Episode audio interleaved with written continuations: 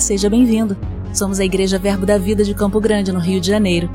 E você ouvirá agora uma mensagem da Palavra de Deus. Desde que ela transforme a sua vida.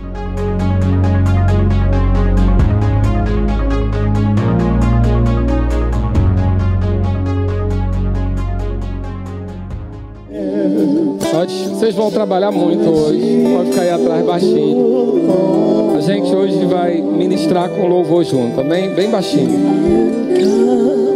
Glória a Deus. Abre lá comigo em Atos 16. Nós vamos falar hoje sobre uma chave da vitória. Sei que vai ficar mais feliz com isso. Se vocês quiserem, eu prago sobre a chave da derrota. Vocês preferem?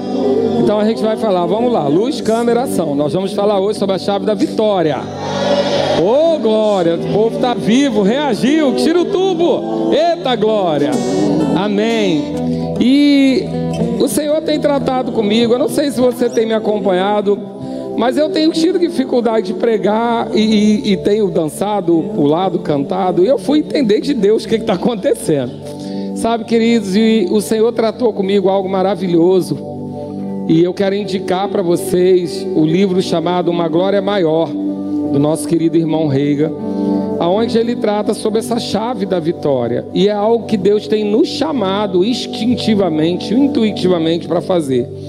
E nós vamos falar hoje um pouquinho sobre a questão do louvor, não o ministério de música. Nós não estamos mais no período dos levitas. Os levitas eram um povo separado no meio de Israel para o sacerdócio. Só que você está na nova aliança. Na nova aliança, todos nós fomos chamados para ser reis e sacerdotes. Amém? Nós temos o sumo sacerdote, que é Jesus, e temos aqueles que são responsáveis, como eu, como o Ministério de Música e outros que estão em tempo integral, pelo cuidado do templo e pela pelo cuidado com a doutrina, mas todos nós hoje somos sacerdotes. Até mesmo uma expressão bonitinha que a gente usa de que o homem é o sacerdote do lar não é bíblica. Na realidade, o homem é o cabeça do lar, não o sacerdote. Porque o sacerdote sobre a minha casa é Jesus. Eu não tenho sacerdócio sobre a vida da minha mulher.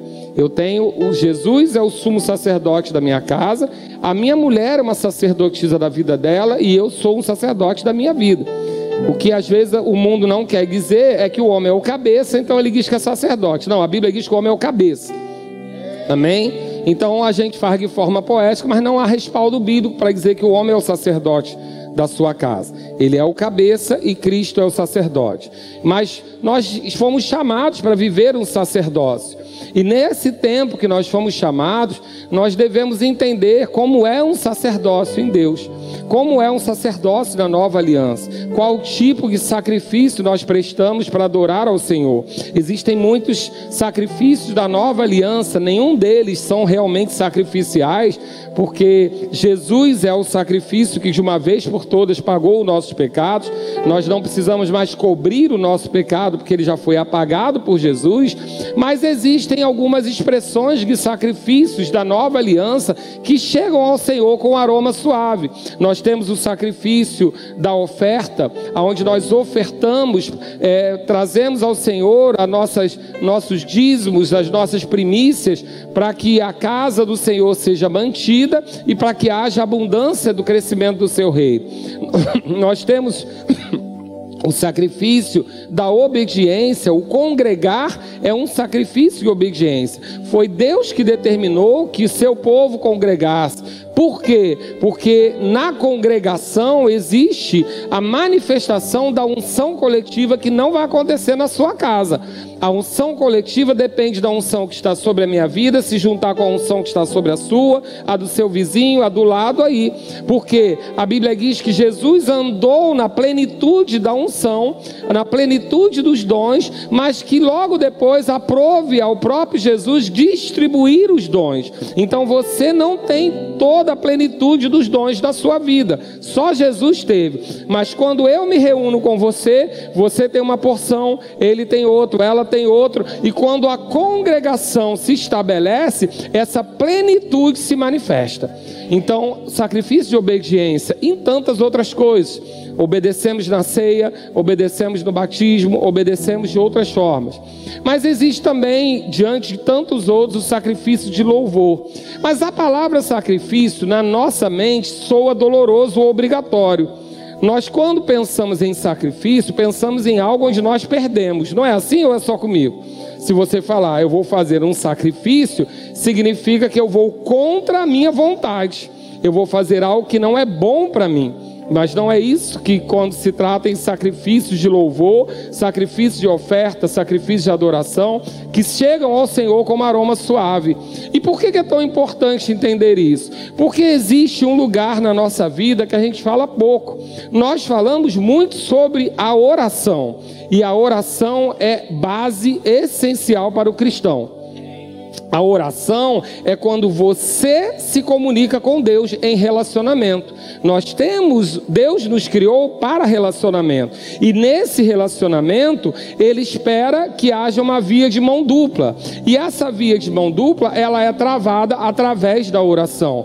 Na oração por entendimento, que é quando você se expressa em línguas naturais, você está levando a Deus a sua demanda. Essa é a oração, a sua parte da conversa, da comunicação. Você ora a Deus a sua demanda, a sua gratidão, o seu pedido, a oração da fé, a oração de petição, a oração de concordância, tantas elas que a sua parte de expressar é através da oração por entendimento.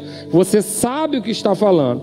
Quando você ora em outras línguas, você não entende, não sabe o que está falando. Mas a Bíblia diz que o próprio Espírito de Deus, que, eh, que conhece o íntimo de Deus, ele traz a você os mistérios de Deus. Então ele revela o conhecimento de Deus através da oração em línguas. Quando você fala com Deus em outras línguas, sua mente está infrutífera e ele está se comunicando com você. Essa é uma relação de comunicação. Eu falo em entendimento, falo eu. Eu falo em línguas, fala o Espírito. E Ele é que nos traz revelação. Essa é uma comunicação. Mas existe um outro aspecto da vida do cristão que ele não pode ser colocado como segundo plano ou como religiosidade, que é o louvor. O louvor não é a música simplesmente. O louvor não é a melodia ou os cantores ou o que algumas pessoas consideram levitas da nova aliança, embora não haja Bíblia, é, base bíblica para isso. Mas o louvor significa o mérito declarado a Deus através da sua boca. É quando você declara a, a, a, o mérito de Deus. Então você diz quem Deus é, você diz o que Deus pode, você diz o que Deus fez, você diz o que Deus pode fazer. Esse mérito saindo da sua boca é que se chama louvor. Como o Espírito se move também através da música, nós pegamos essas expressões, juntamos a uma melodia e chamamos de louvor, porque a música ela é um canal aberto direto para o Espírito, tanto a música de Deus quanto a música do mundo. Quando você tem uma música é, do mundo, você está abrindo o seu espírito para as informações do mundo. Quando você tem uma música inspirada por Deus, você está abrindo o seu espírito para, uma, para as informações do Espírito de Deus. Só existem dois espíritos no mundo, não tem o terceiro. Existe o Espírito de Deus e o Espírito do mundo. Não tem o Espírito do muro. O muro já é do mundo. Amém? Tem o Espírito de Deus e o Espírito de mundo. Toda música é inspirada por um espírito, ou o espírito de Deus, ou o espírito do mundo. Existe música gospel inspirada pelo espírito do mundo, existe música do mundo que tem que ser inspirada pelo mundo. Então nós temos aqui a música que é inspirada, que é gospel que a gente chama, e ela ainda assim nós temos que desmembrar se ela vem de Deus ou não. Como você vai saber? O Espírito que habita dentro de você vai sinalizar. Amém? Você, por exemplo, não vai conseguir cantar que Deus deu e Deus tomou, porque você já sabe que Deus é bom em todo tempo. Nós, nós servimos a um Deus que não tem variação de mudança, nem sombra de mudança. Ele é bom, toda bondade vem do Pai das luzes. Então você não consegue cantar Deus deu e Deus tomou. Que Deus é esse? Que hoje está bem, amanhã está mal. Não. Essa é uma informação que Jó informou quando não sabia quem era Deus. Nós não cantamos isso. Então, por quê? Não é inspirado pelo Espírito de Deus. Nós temos esse entendimento e vivemos assim. Quando nós cantamos algo, nós cantamos algo que traga mérito a Deus. Doença traz mérito a Deus? Miséria, falta, perturbação. Então, tudo aquilo que é bom, tudo aquilo que tem paz, tudo aquilo que tem louvor, nisso pensamos e, e falamos. Então, louvamos quando damos mérito a Deus, como por exemplo, quão grande é o meu Deus. Como, como nós percebemos o que Ele tem feito em nossa vida, como somos gratos. Isso é louvor. Deu para você entender até aqui? Então nós temos a, adora, a oração, que nós falamos muito nessa igreja, sobre o poder da oração, sobre a capacidade da oração, sobre o crente precisar ter, fazer a oração, porque é o relacionamento com Deus. Mas falamos pouco sobre o louvor. Agora deixa eu vir aqui para esse texto com você. Fica aí, galera, firme. Atos 16, capítulo 22. Nós estamos falando aqui do contexto onde Paulo estava sendo perseguido por uma mulher adivinha e ele expulsa aquele, aquele, aquele espírito que parecia bom, mas não era, e aí os donos dele, dela ficam contrariados e aí fazem com que ela seja presa. Resumir de forma grosseira a história, porque não é o foco. E lá em Atos 16, 22 diz: Levantou-se a multidão unida contra eles. E os pretores, rasgando-lhe as vestes, mandaram açoitá-los com varas. Lembrando aqui a você, tirou a roupa e açoitou. Lembrando que o açoite romano, o açoite daquela época eram tiras de couro presas em ossos, é, alguns, algumas madeiras que, quando batiam na pele, rasgavam a pele. Foi assim que Jesus foi açoitado. Então, independente disso, era o açoite, tirou a roupa, feriu a pele deles. Eles foram feridos por estar fazendo a obra de Deus. E depois de lhe darem muitos açoites, digam muitos, não foram dois ou três, o lançaram no cárcere, sem roupa e açoitado, ordenando aos carcereiros que lhe guardassem com toda segurança Cárcere naquela época eram pequenos porões, pequenos, onde mal se ficava em pé, e, e ali você era preso num lugar úmido, com infiltração. Né? Eu fui uma vez para um hotel de luxo que tinha uma infiltração no quarto com carpete, com ar-condicionado, e me incomodou profundamente. Lá não tinha ar-condicionado nem carpete, era chão mesmo e estava lá com açoite úmido, naquele lugar desconfortável. Diga comigo, um lugar desconfortável o corpo ferido, injustiçados. Eles tinham todo motivo para reclamar, porque eles estavam fazendo a obra de Deus. E a Bíblia diz que eles foram colocados ali com toda a segurança. E no 24, este que recebendo tal ordem, levou-os para o cárcere interior e lhe prendeu os pés no tronco. Diga agora, acorrentados. Por volta da meia-noite, Paulo e Silas lamentavam e murmuravam sobre a situação. É o que está na sua Bíblia? Não. Ele diz aí que eles fizeram duas coisas. Não fizeram uma só. Duas coisas. Eles oravam e cantavam louvores a Deus. E a gente passa por isso batido. Mas isso é uma chave de vitória. Porque o princípio cristão, primeiro, é o da oração. Você leva a Deus a sua demanda. E no dia seguinte, o que você faz? Ora de novo? Já orou, seu pai não é surdo nem é débil. Não precisa lembrar a ele do que você já falou. No dia seguinte ou no momento seguinte, a nossa oração, nós começamos a engrandecer o Deus que vai cumprir a oração. Essa é uma chave poderosa, porque aqueles que confiam, eles não pedem de novo, mas eles celebram o atendimento do seu pedido. Eu lembro da minha época, se você é dessa idade, você botou bilhetinho, não esqueça da minha calói. Porque o seu pai, quem, quem fez isso aqui? Levanta a mão, por favor, para eu ver. Ih, só tem pouca gente com mais de 40 aqui, né? Todo mundo novinho, tá? Culto jovem. Então, a gente botava um bilhetinho, a, a, a propaganda ensinava a gente a botar vários bilhetinhos pela casa, dentro do biscoito, do pó de biscoito, no espelho, no banheiro. Não esqueça da minha calói. Por quê? Porque o nosso pai era natural, ele podia esquecer. O seu pai celestial não precisa de bilhetinho. Não precisa que você fique lembrando a ele da sua necessidade. Porque a Bíblia diz que antes que você precisasse, ele já sabia e já providenciou. Então, oramos não só a oração de petição, mas a oração de concordância, a declaração, aquilo que temos expectativa em Deus.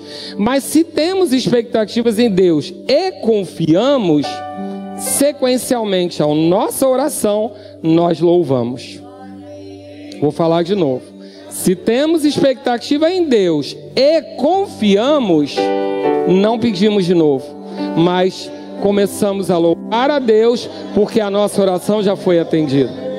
Então, a chave do sucesso, a chave da vitória, ela está associada à oração, trazei, levai ao Pai o conhecimento das suas necessidades. Não andeis ansiosos, mas coloca diante dele as suas necessidades com súplicas e orações.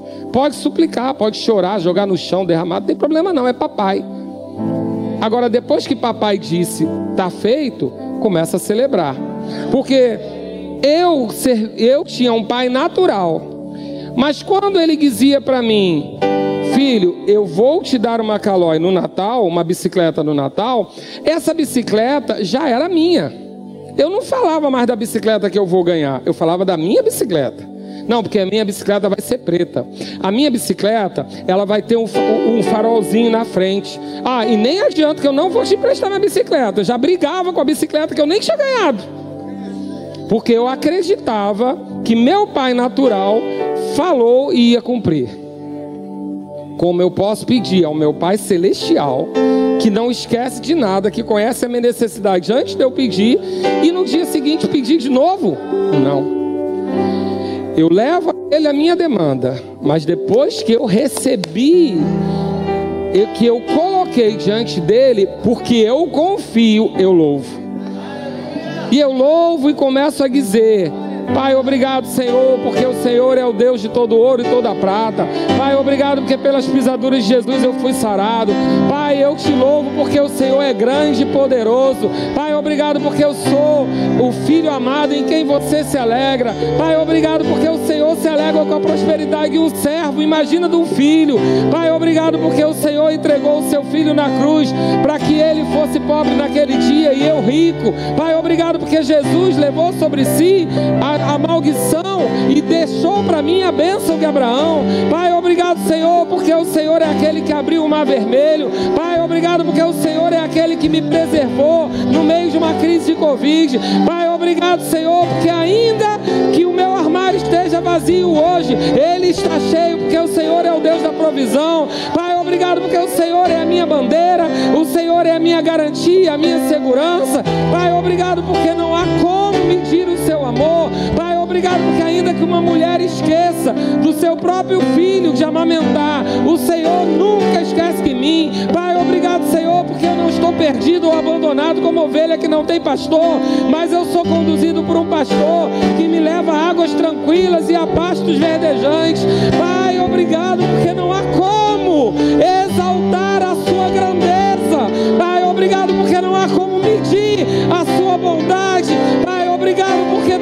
que o Senhor planejou para mim vai se cumprir. Pai, obrigado porque ainda no ventre da minha mãe o Senhor me deu um propósito e ele vai se cumprir. Pai, obrigado porque na minha casa nunca vai faltar nada. Pai, obrigado porque onde eu colocar as minhas mãos eu serei próspero. Pai, obrigado porque o Senhor me cerca com a bondade e a sua benignidade.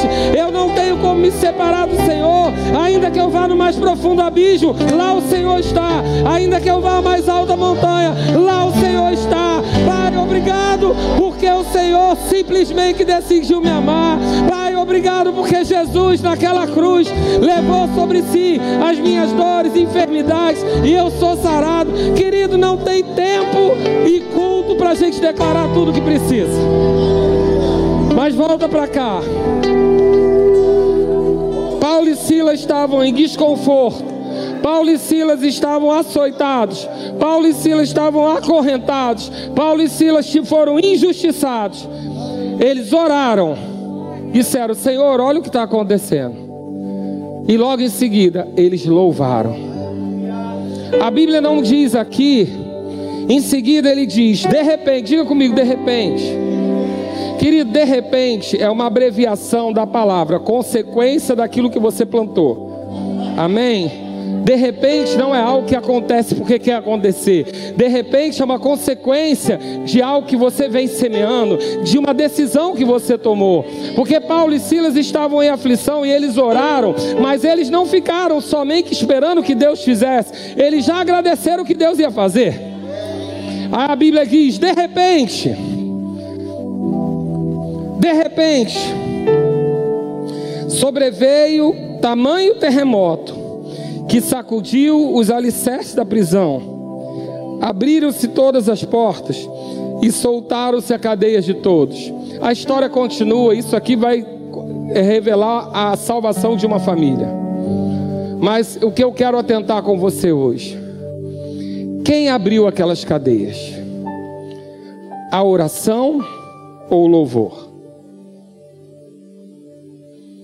A oração ela vai abrir cadeias. Mas a manifestação vai ser feita pelo louvor.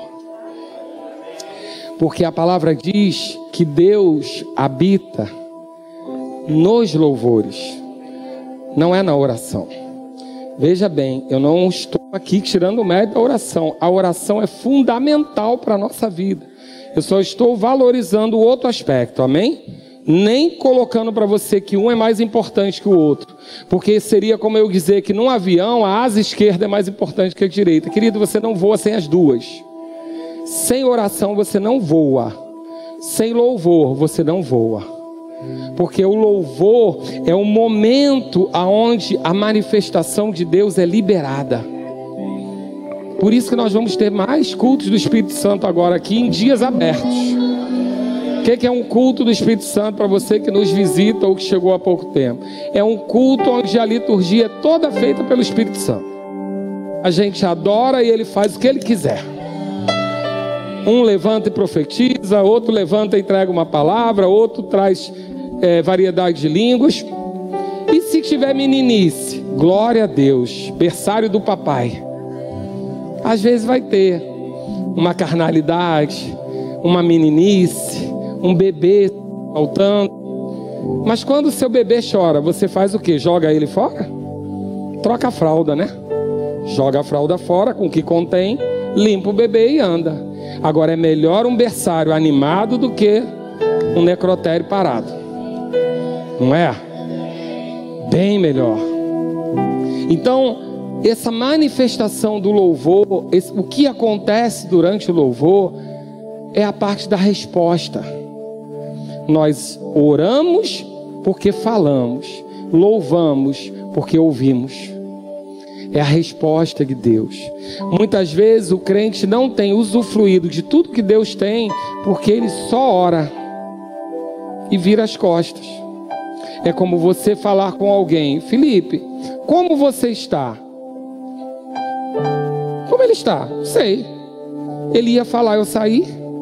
Então nós oramos e louvamos, para que Deus diga como Ele está, como Ele pensa, o que Ele quer. É nesse momento que a, a, a, o, o Espírito de Deus se manifesta, fazendo o que? Como Ele quiser, como lhe apraz. A Bíblia diz que Ele distribui os dons como lhe apraz. É problema seu? Não é. Responsabilidade minha? Não é nós falamos na oração e recebemos na adoração, no louvor. E para o louvor, a Bíblia deixa alguns conceitos. Eu quero falar rapidamente para você. Quem deve louvar o Senhor? Salmo 117, 1. Louvai ao Senhor todos vós os gentios, louvai todos os povos. Então é para todo mundo louvar. Salmos 33, 1. Exultai, ó justos, no Senhor, aos retos, fica bem louvá-lo. Então diga comigo, eu sou reto, eu vou louvá-lo. Os que temem, Salmo 22, 23. Vós que temeis ao Senhor, louvai e glorificai. Vós todos, descendência de Jacó, reverenciai-vos, ó vós todos, posteridade de Israel. Somos nós. Toda a criação tem que louvar ao Senhor. Salmo 148. Você abre lá comigo? Aleluia! Louvai ao Senhor do alto dos céus, louvai-o nas alturas, louvai-o todos os seus anjos, louvai-o todas as legiões celestes, louvai o sol e a lua, louvai todas as estrelas luzentes, louvai céus dos céus e as águas que estão acima do firmamento, louvem o nome do Senhor, pois mandou ele e foram criados, e o estabeleceu para todo sempre, fixou-lhes uma ordem que não passará. Louvai ao Senhor da terra, monstros marinhos e abismos todos, fogo e saraiva, neve e vapor, ventos procelosos que lhe executam a palavra, montes e todos os outeiros, árvores frutíferas e todos os cedros, feras e gados, répteis e voláteis, reis da terra e todos os povos, príncipes e todos os juízes da terra, rapazes e donzelas, velhos e crianças, louvem o nome do Senhor, porque só o seu nome é excelso, a sua majestade é acima da terra e do céu. Ele exalta o poder do seu povo, o louvor de todos os santos, dos filhos de Israel, povo que lhe é chegado. Aleluia! Louve de pé mais um tempo. Vamos dizer quão grande, quão grande, quão grande, Senhor, quão grande. Obrigado, Pai. Quão grande. Ei,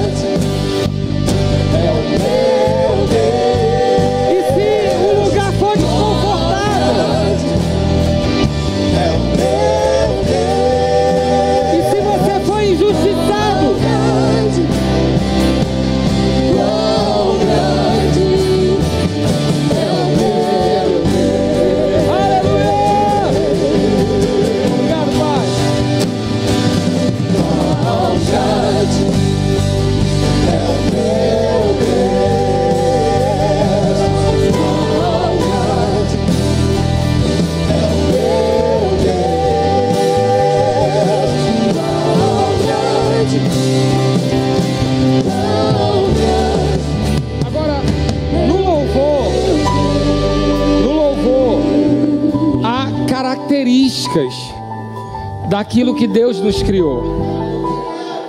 Eu vou pedir agora só para os homens cantarem. Amém?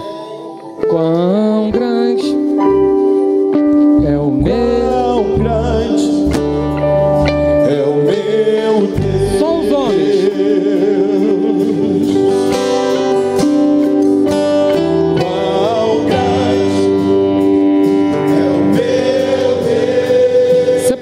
cantar com mais vigor?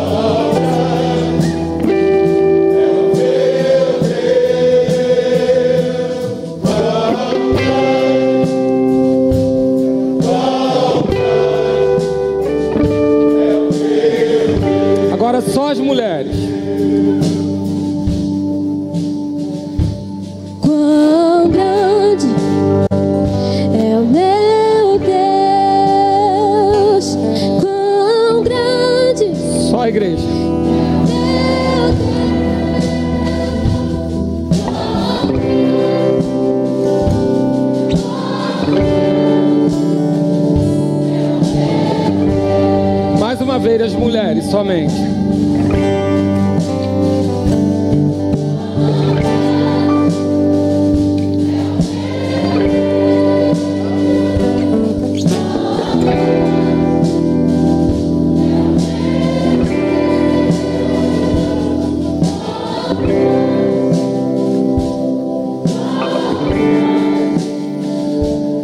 As mulheres continuar e os homens vão fazer só o quão grande, sem falar o meu Deus. As mulheres continuam. Quão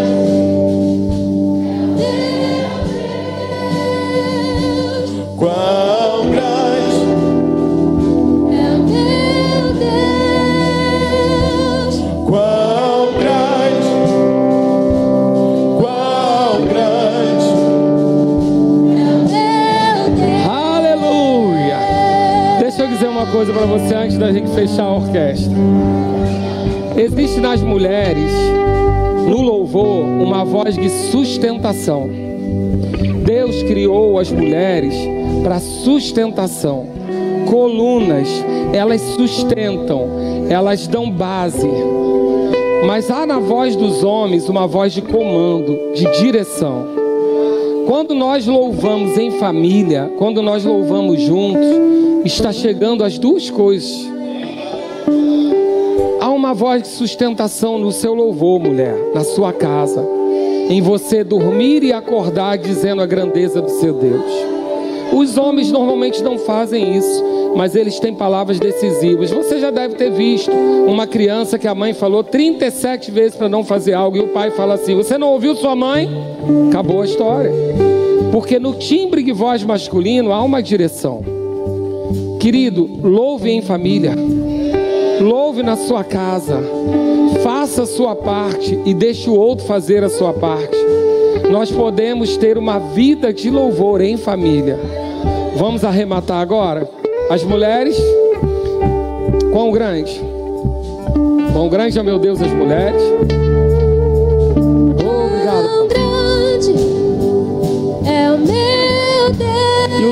Entrar só com grande? quão grande, Obrigado, Pai. quão grande,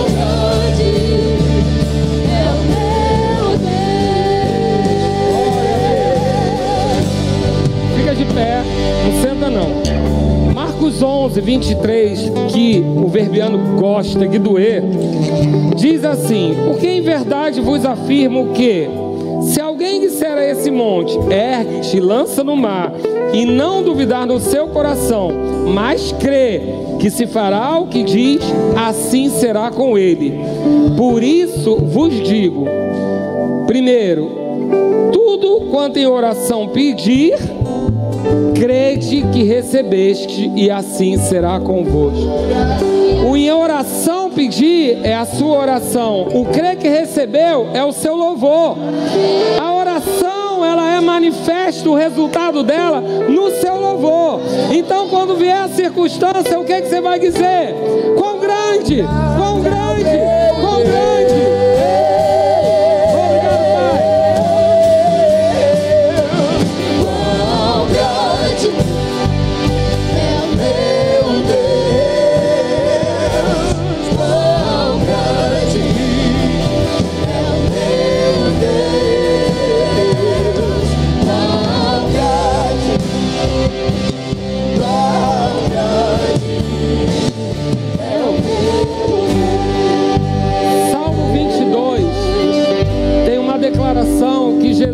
Usou na cruz quando ele se separou de Deus.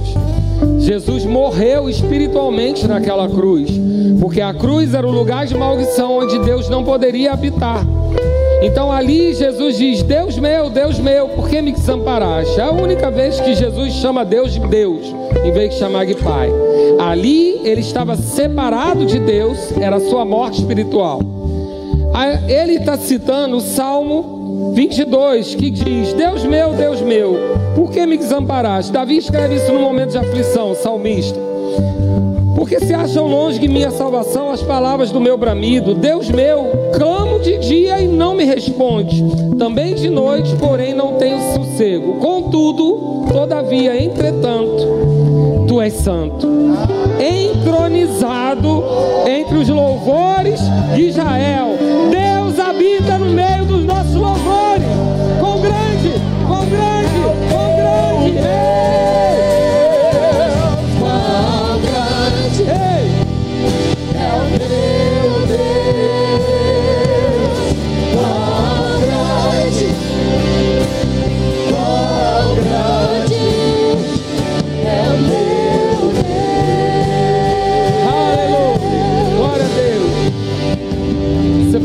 sentar de novo.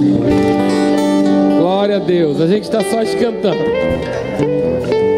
Eu não vou ler tudo para você. Você vai ler em casa. Amém? Estende as mãos quem vai fazer o dever de casa aqui. Glória a Deus. Tem um monte que está reprovado. Glória a Deus. Crônica, 2 Crônicas 20 conta sobre uma história que você já deve ter ouvido falar, que é a luta que Josafá viveu em Deus. Josafá era o rei naquela época e ele estava à frente do povo de, de Judá.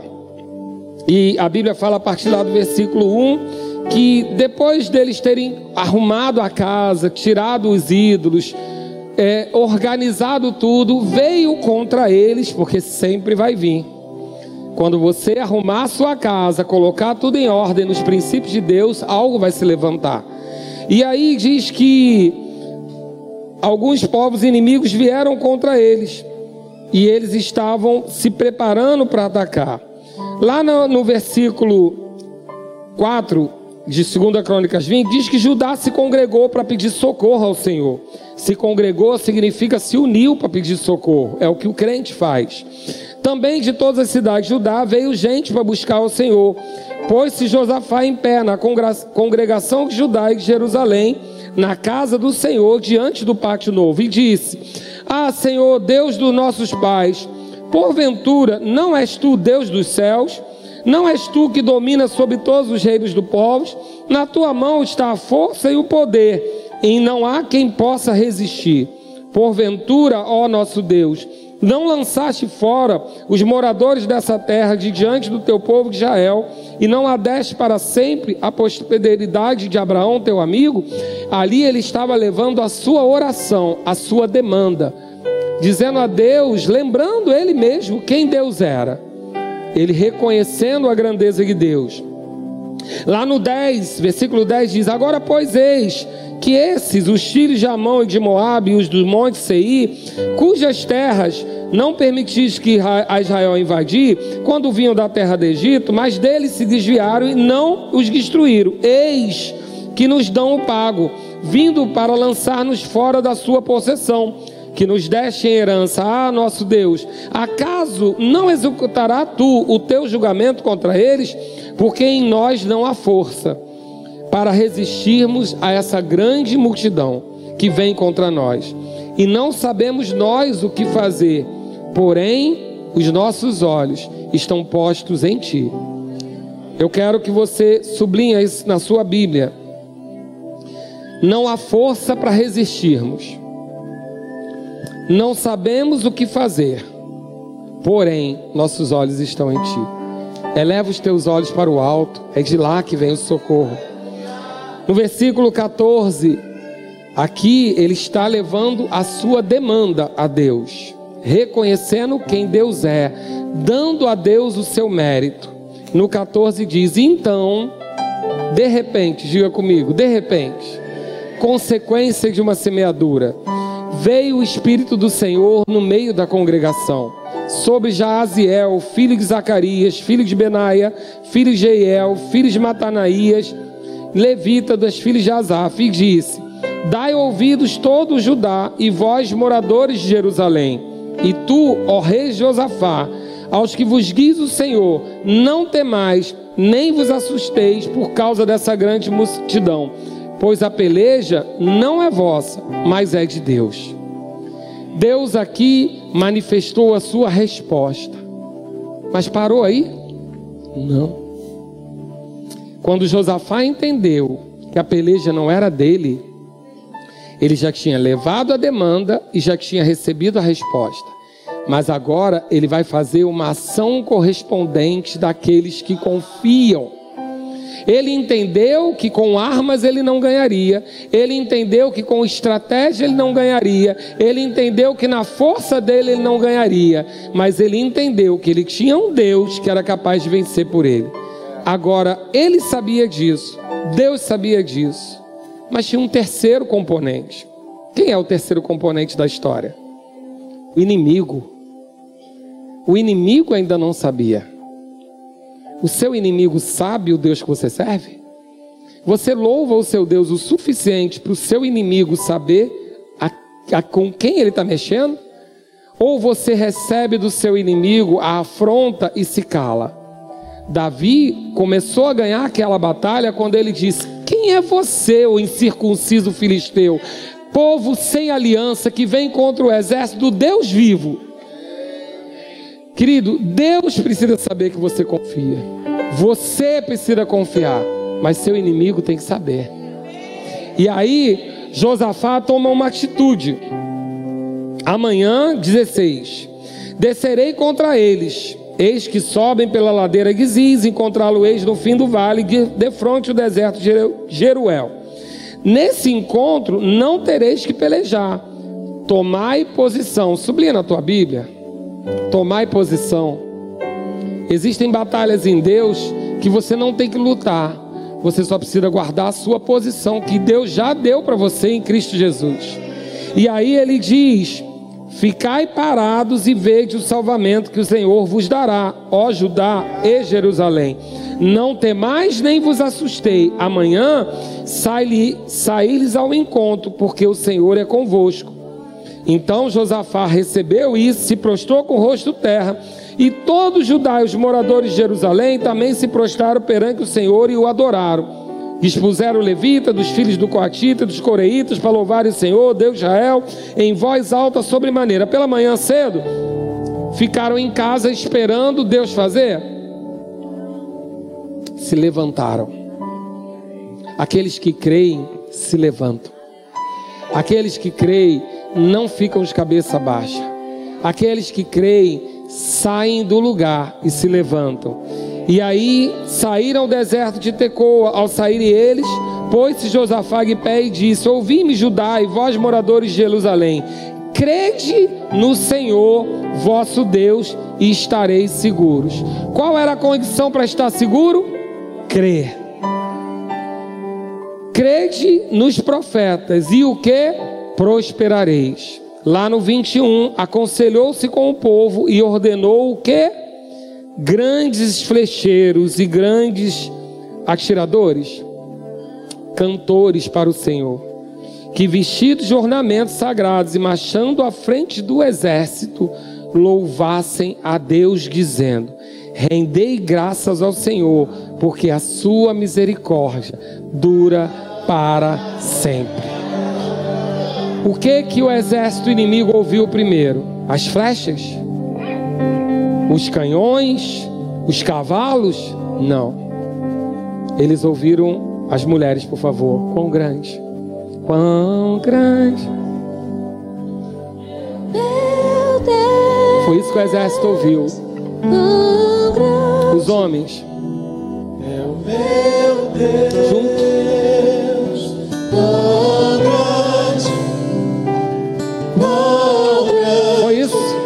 Foi isso que o inimigo ouviu. Ele não ouviu uma cavalaria. Ele não ouviu flechas.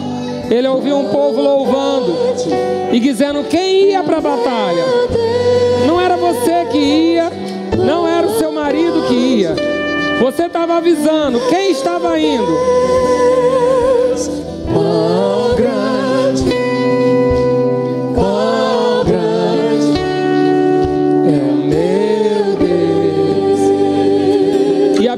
O seguinte: tendo eles começado a cantar e dar louvores, engrandecer, dar o mérito a Deus, pôs o Senhor emboscada contra os filhos de Amon e de Moabe, os do monte Seir, que vieram contra Judá, e foram desbaratados.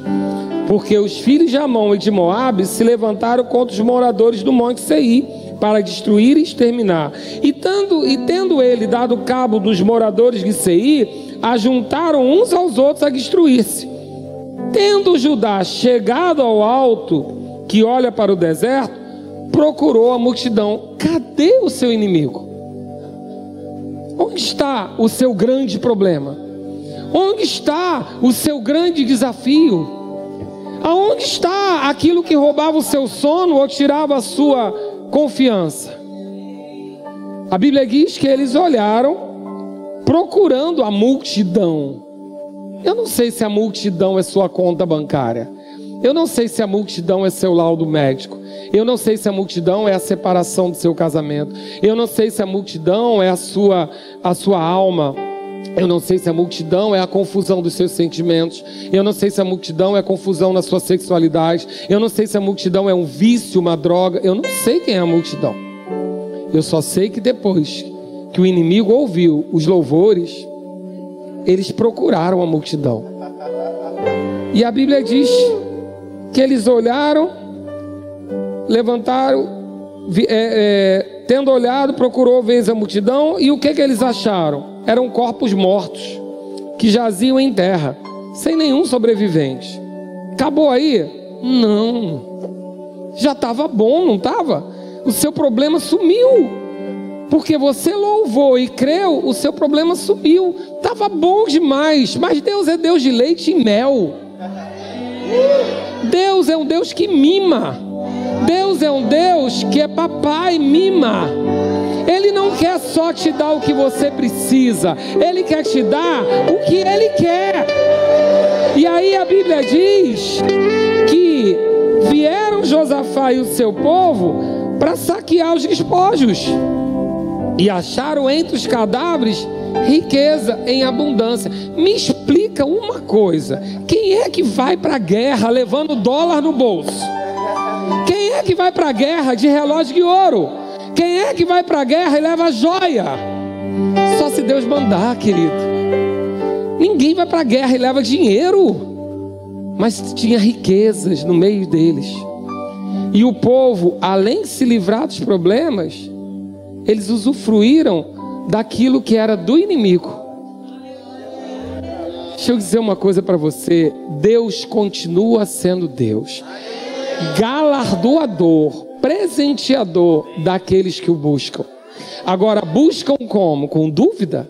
Com incredulidade?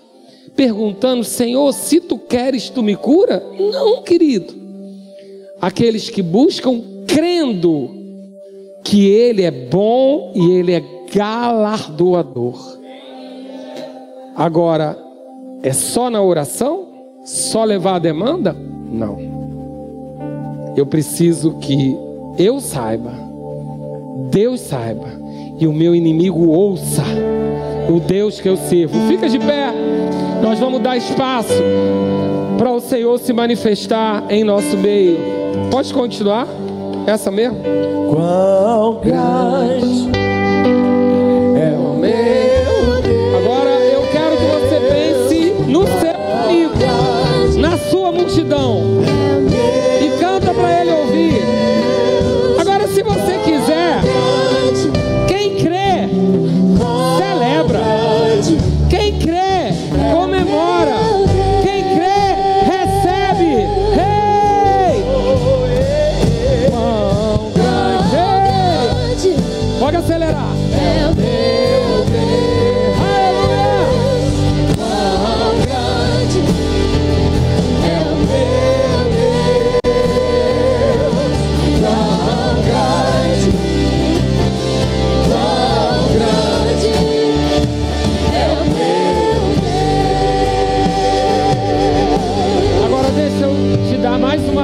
para a gente acabar. Você já deu um presente para um filho ou para alguém que você ama? E quando ele recebeu, ele falou assim: Obrigado, pai. Você se sentiu agradecido de verdade? Não. A palavra tem que estar no nosso, nosso coração e na nossa boca. A boca fala do que o coração está cheio. Mas sabia que o corpo se expressa? Porque se eu disser para você assim, ó, ontem nós aprendemos aqui. Boa noite, queridos. Eu estou muito feliz. Realmente eu estou celebrando esse dia e quero que você celebre comigo. Você ficou animado, não ficou? Querido, se eu estou feliz de verdade, o meu corpo sabe. Mas o meu corpo não está sentindo vontade. Ele, você não vive pelo que sente. Informa para ele. Eu não estou com vontade de me mexer, mas eu vou me mexer, porque o meu Deus é grande, o meu Deus é poderoso, o meu Deus é rico, o meu Deus é o dono do ouro e da prata. Ele é grande, ele é grande, ele é grande, ele é grande.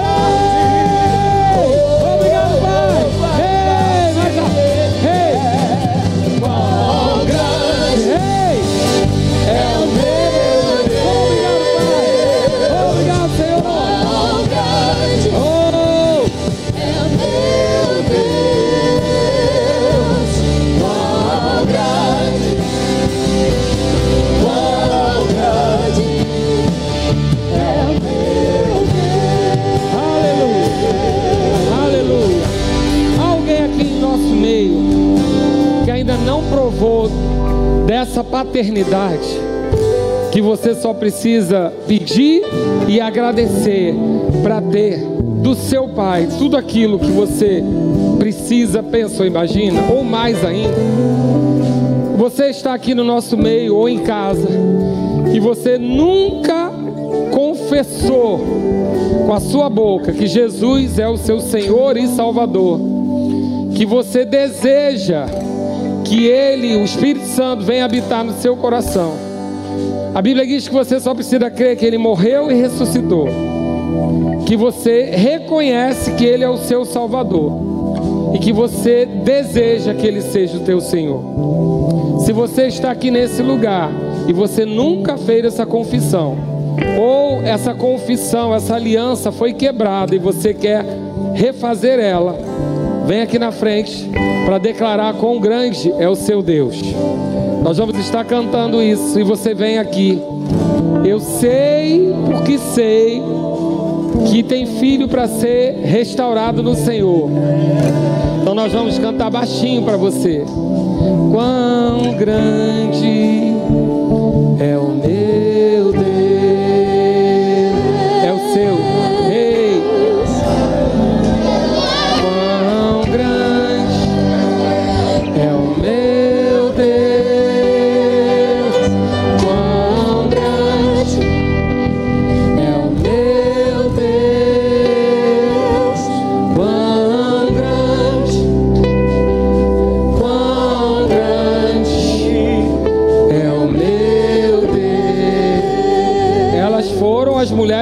corajosas, mas tem mais.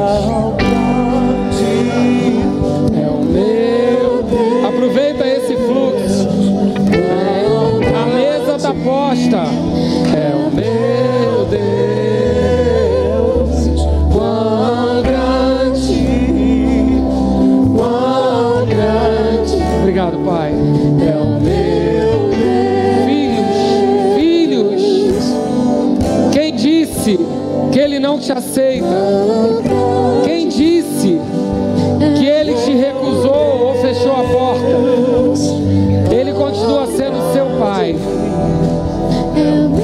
Mas Ele não quer você só como filho ou filha. Ele quer te dar herança. herança é o meu Deus. Quão grande, quão grande. Não deixe de adorar. Está trabalhando. Essa peleja não é nossa.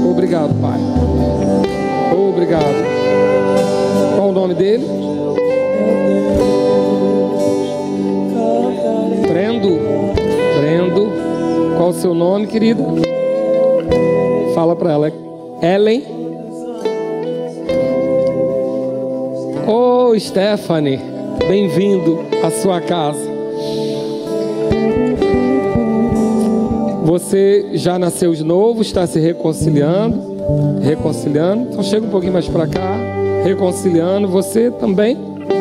Amém. Mas tem gente nascendo de novo aqui. Eu sei que tem. Mesmo que tenha ficado no lugar, eu sei que tem. Então, eu vou primeiro fazer uma oração que você que está aí, que não teve coragem de vir aqui, não tem problema, é você e Deus.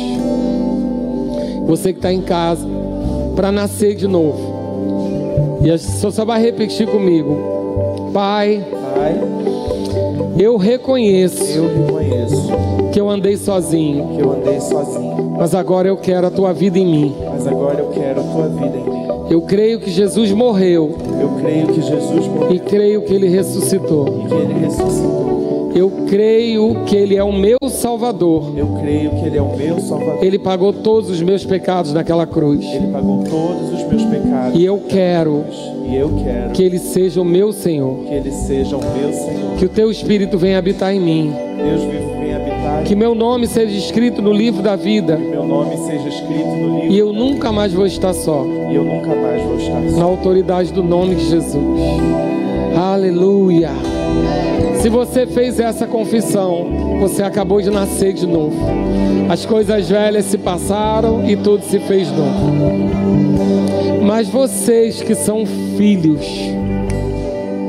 filhos e andaram distantes do Senhor. A Bíblia fala sobre a parábola do filho pródigo, que ele decidiu ter um momento de independência e que ele sabia que ele tinha uma herança e ele gastou essa herança.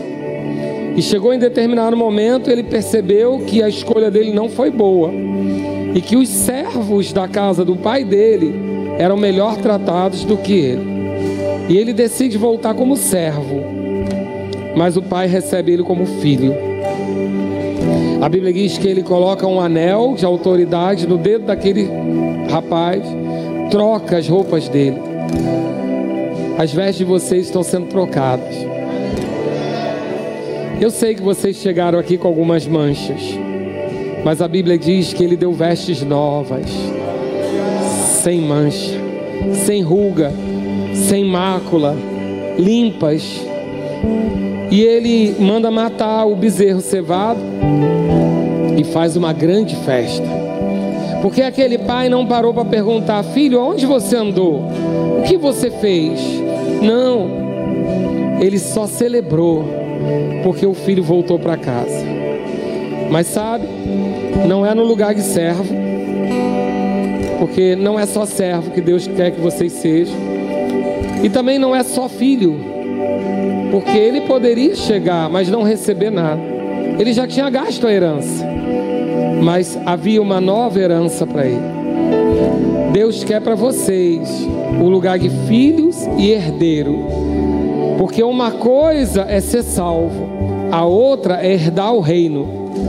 Salvação, vocês eram salvos, mesmo perdidos, salvos. Mesmo afastados, salvos. Porque para perder a salvação depende de muitas coisas. Mas Ele não quer só vocês salvos, que já é muita coisa. Ele quer herdeiros do reino, justiça, paz, alegria no espírito e manifestação de poder. Então eu quero que vocês estendam as suas mãos para o alto agora, porque o batismo do Espírito Santo vai ser renovado na vida de vocês. Obrigado, Pai. Bem baixinho, quão grande, bem baixinho. Xabrababa sorere cantra bababa xerere. Rambrababa chorere cantra bababa sorere. Cheio, Pai, cheio. Sela o teu filho. Rambra chorere cantra baserere cantra baxerere. Lo sobrou bababa xerere. Chegando. Não é aleluias, não é glória a Deus. Ele tem uma língua, a língua dele para te dar. Brambaba chorere. Lo chorolo brambaba xerere. Pode completar com ele. Lambra cheio, cheio, cheia, cheia, cheia, cheia, cheia, cheia. Rambra show, co, co, che, cantro, xerere. Lo sorolo bramba baba bachorere. Lo chorolo bramba baba baba. Me dá um microfone. Baba bachorere. Loxa, limpa pra mim. Show, limpa pra mim. Chamba baba bachorere. Lo chorolo bramba baba bachorere. Candra baserere. Lo chororo bramba baba bachorere. Sorolo bramba baba chorere. Re chorolo bramba baba baba baba chorere. Re cantra basororo. Lo bramba baba baba chorere. Lo sorolo bramba baba baba chorere. Lo sorolo bramba baba sorolo bramba baba xerere. Cheio, cheio. Senhor, a tua canção, Senhor. Entrega a ela a tua canção. Rei, show, show, show, preço.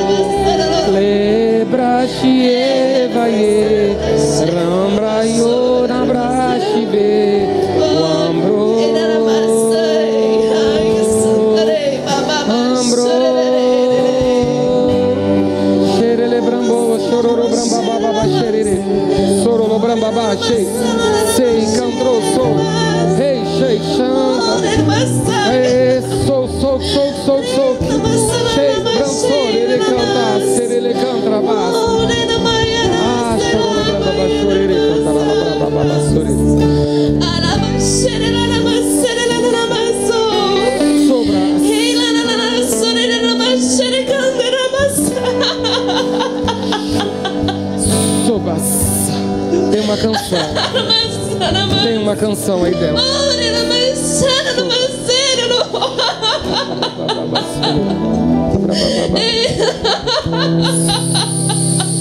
Sobra babassorere.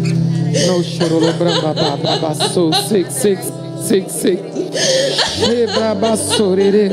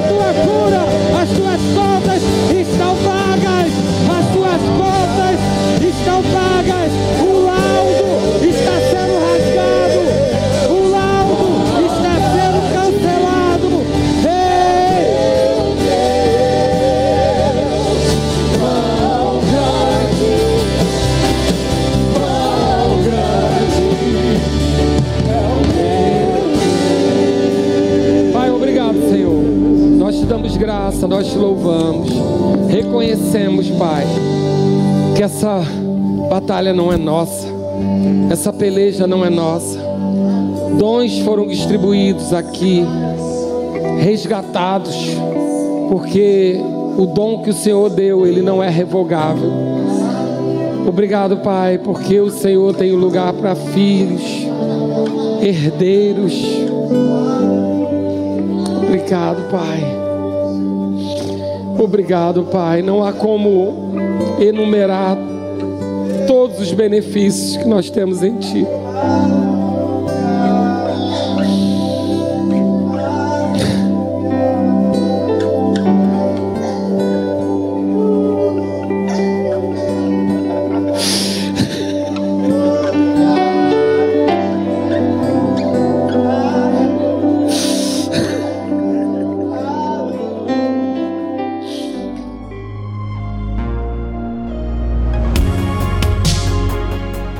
Outras ministrações em nosso site verbodavida.com barra Campo Grande RJ. Nos acompanhe também em nossas redes sociais, Facebook, Instagram e YouTube.